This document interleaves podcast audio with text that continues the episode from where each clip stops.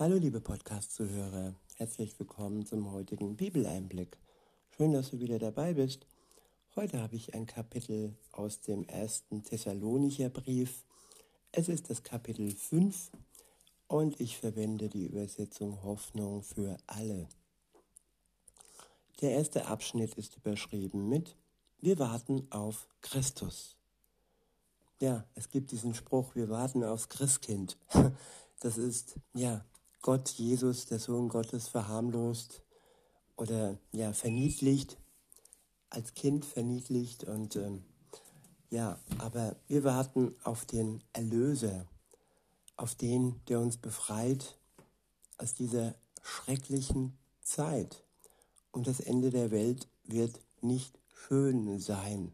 Und die, wo sich in Sicherheit hoffen und von dem Ende der Welt profitieren, in ihrer Macht, in ihrem Geld, in ihrem Reichtum und alle anderen unterjochen, ihnen die Freiheit nehmen, die werden, ja, überrascht werden, wenn er wiederkommt. Und wir, die wir an Jesus glauben, wir freuen uns. Wir können uns heute schon freuen, dass er wiederkommt und allem Bösen ein Ende macht. In Vers 1 steht, Wann das alles sein wird, zu welcher Zeit und Stunde, brauchen wir euch, liebe Brüder und Schwestern, nicht zu schreiben.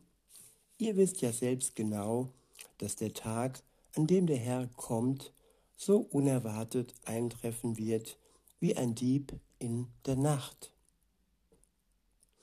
Ja, die Machthaber fühlen sich in Sicherheit, alle bösen Menschen, die nicht mit Gott zusammenleben wollen, sie werden ja überrascht werden.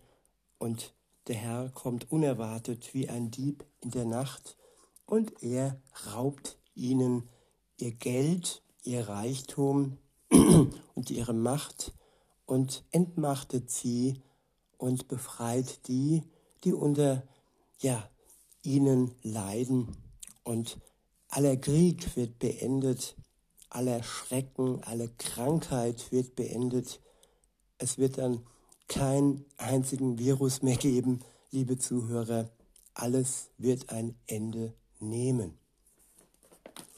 Weiter heißt es, wenn sich die Leute in Sicherheit wiegen und sagen werden, überall ist Ruhe und Frieden, wird sie das Ende so plötzlich überfallen wie die Wehen eine schwangere Frau. Es wird für niemanden mehr einen Ausweg aus dem Verderben geben. Doch ihr, liebe Brüder und Schwestern, lebt ja nicht in der Finsternis. Also kann euch der Tag, an dem der Herr kommt, auch nicht wie ein Dieb in der Nacht übersuchen, äh, überraschen, Ihr alle lebt im Licht. Ihr gehört zum hellen Tag und nicht zur Nacht mit ihrer Finsternis. Die Nacht, die Nacht der Lüge, die Nacht der Täuschung und ja, die Nacht, wo die Menschen sind, die ja nicht mit Gott unterwegs sind. Und wir, die wir an Jesus glauben, wir leben im Licht und das Licht deckt alles auf. Alle Lügen, alle Unwahrheiten deckt das Licht auf.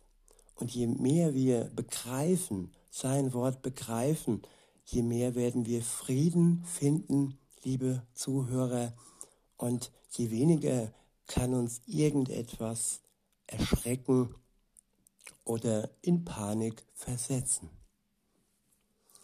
Weiter heißt es, Darum lasst uns nicht schlafen wie die anderen. Wir wollen hellwach und nüchtern bleiben. Wer schläft, tut das in der Nacht. Und die Säufer feiern nachts ihre Trinkgelage. Wir aber gehören zum hellen Tag und wollen besonnen und kampfbereit sein. Dazu brauchen wir als Brustpanzer den Glauben und die Liebe. Die Hoffnung auf Erlösung wird uns wie ein Helm schützen. Und wie ein Helm schützen. Denn Gott hat uns nicht für den Zorn und das Gericht bestimmt, sondern zur Rettung durch unseren Herrn Jesus Christus. Welch ein gnädiger und liebevoller Gott ist das, der uns, der wir an ihn glauben, ja, zur Rettung bestimmt hat durch Jesus Christus, unseren Herrn. Und alle anderen, die nicht an ihn glauben wollen und seine frohe Botschaft ablehnen, die sind zum Zorn und zum Gericht bestimmt, schon jetzt. Ihr Todesurteil ist jetzt schon besiegelt. Und auch wenn sie sich in Sicherheit, in Ruhe und Frieden wähnen, es wird schnell zu Ende sein, wenn der Herr wiederkommt und die Seinen komplett erlösen wird, herausnimmt aus dieser schrecklichen Welt. Weiter heißt es, Christus ist für uns gestorben, damit wir für immer zusammen mit ihm leben. Und zwar ganz gleich, ob wir bei seinem Kommen noch am Leben oder schon gestorben sind. Auch das ist Trost, denn die Zeit, wo er wiederkommt, ja, die ist eben nicht ja, voraussehbar, ob wir da noch leben oder ob wir da eines natürlichen Todes gestorben sind. Das ist eigentlich egal. Wir werden vor Jesus stehen und wir werden es nicht verpassen, wenn er wiederkommt. Und auch die, die gestorben sind, ohne ihn ja anzunehmen, ohne eine Beziehung mit ihm zu haben, sie werden auferstehen zum Gericht Gottes. Weiter heißt es, so ermutigt und tröstet einander, wie ihr es ja auch bisher getan habt.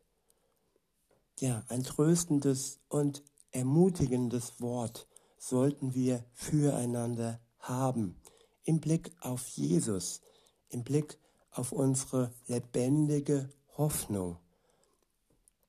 Der nächste Abschnitt ist überschrieben mit Anweisungen für die Gemeinde. In Vers 12 steht, liebe Brüder und Schwestern, wir bitten euch darum, all die, all die anzuerkennen, die sich für euch einsetzen. Der Herr hat ihnen die Leitung eurer Gemeinde anvertraut. Und sie bewahren euch vor falschen Wegen. Für ihre Mühe sollt ihr sie lieben und sie besonders achten. Wichtig ist, dass ihr alle miteinander in Frieden lebt. Außerdem, ihr Lieben, weist die zurecht, die ihr Leben nicht ordnen. Baut die Mutlosen auf, hilft den Schwachen und bringt für jeden Menschen Geduld und Nachsicht auf. Keiner von euch soll Böses mit Bösem vergelten. Bemüht euch vielmehr darum, einander wie auch allen anderen Menschen Gutes zu tun. Freut euch zu jeder Zeit. Ja, und dieser Satz ist so wichtig, liebe Zuhörerinnen, liebe Zuhörer, dass wir uns zu jeder Zeit freuen. Nicht erst in zehn Jahren, äh, wenn vieles äh, vielleicht zu Ende gegangen ist. Nein, sondern heute schon dürfen wir uns und können wir uns freuen. Die Freude ist ein Pushgeber, der uns antreibt und der uns ja Jesus entgegenlaufen lässt. Weiter heißt es, hört niemals auf zu beten. Dankt Gott ganz gleich, wie euer, eure Lebensumstände auch sein mögen. Ja, im Danken liegt genauso viel Kraft wie in der Freude. Man kann Gott danken für das, was er uns schenkt.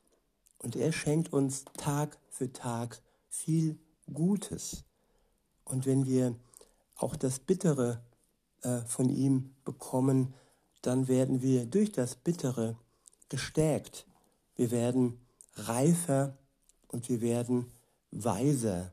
Wer immer nur die Sonnenseiten des Lebens genießen konnte, der weiß nicht, wie es ist, wenn man andere ja in ihrem Leid zu trösten hat.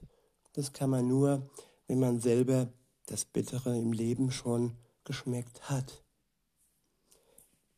Weiter heißt es, all das erwartet Gott von euch. Und weil ihr mit Jesus Christus verbunden seid, wird es euch auch möglich sein. Ja, es ist nichts, das uns überfordern muss, dass wir uns freuen, dass wir danken und dass wir andere trösten und dass wir schwere Zeiten durchmachen. Nein, durch unsere Verbundenheit mit Jesus Christus ist es uns auch möglich, dies alles mit seiner Kraft, der Kraft aus seinem Geist heraus, es uns in unserem Leben ja leichter zu machen und nicht nur menschliche Kraft in uns zu tragen, sondern vor allem seine Kraft, die uns als Mensch vorantreibt. Ja, und so heißt es dann auch in Vers 19, lasst den Geist Gottes ungehindert wirken. Die Wirkung eines Medikaments wird ähm, ja, gehindert, indem ich Dinge in mich einlasse, die die Wirkung dämpft oder gar ja, unnütz macht. Und so ist es auch bei dem Geist Gottes. Wenn ich mich mit Dingen ja, fülle, sei es jetzt mit Nahrung oder Alkohol oder Drogen oder irgendwelche ja, in Gänsefüßchen schlechte äh, Weisheiten, schlechte geistige Nahrung, dann dämpfe ich den Geist Gottes, der mir geschenkt wurde. Es liegt also an mir, an uns, liebe Zuhörer, dass wir den Geist Gottes ungehindert wirken lassen. Und wenn er ungehindert wirken kann und ihn nichts bremst oder dämpft, dann haben wir die besten Möglichkeiten in unserem Leben. In Vers 20 heißt es, wenn jemand unter euch in Gottes Auftrag prophetisch redet, dann geht damit nicht geringschätzig um. Prüft jedoch alles und behaltet das Gute. Das Böse aber, ganz gleich in welcher Form, sollt ihr meiden. Ja, wir sollen dem Bösen aus dem Weg gehen, es nicht zu uns nehmen, in Form von Drogen, Alkohol übermäßig und so weiter. Wir sollen alles Böse, das uns schadet, meiden. Und wenn wir all dies wirklich beachten, dann werden wir ein Leben führen können, das wirklich das Ziel erreicht. Und das Ziel heißt Jesus Christus. An dem Tag, an dem er uns abholt, und zu sich holt in seine Wohnung, in das Haus des Vaters. Und ja, dann wird Freude pur sein an diesem Tag. In diesem Sinne wünsche ich euch noch einen schönen Tag und sag bis denne.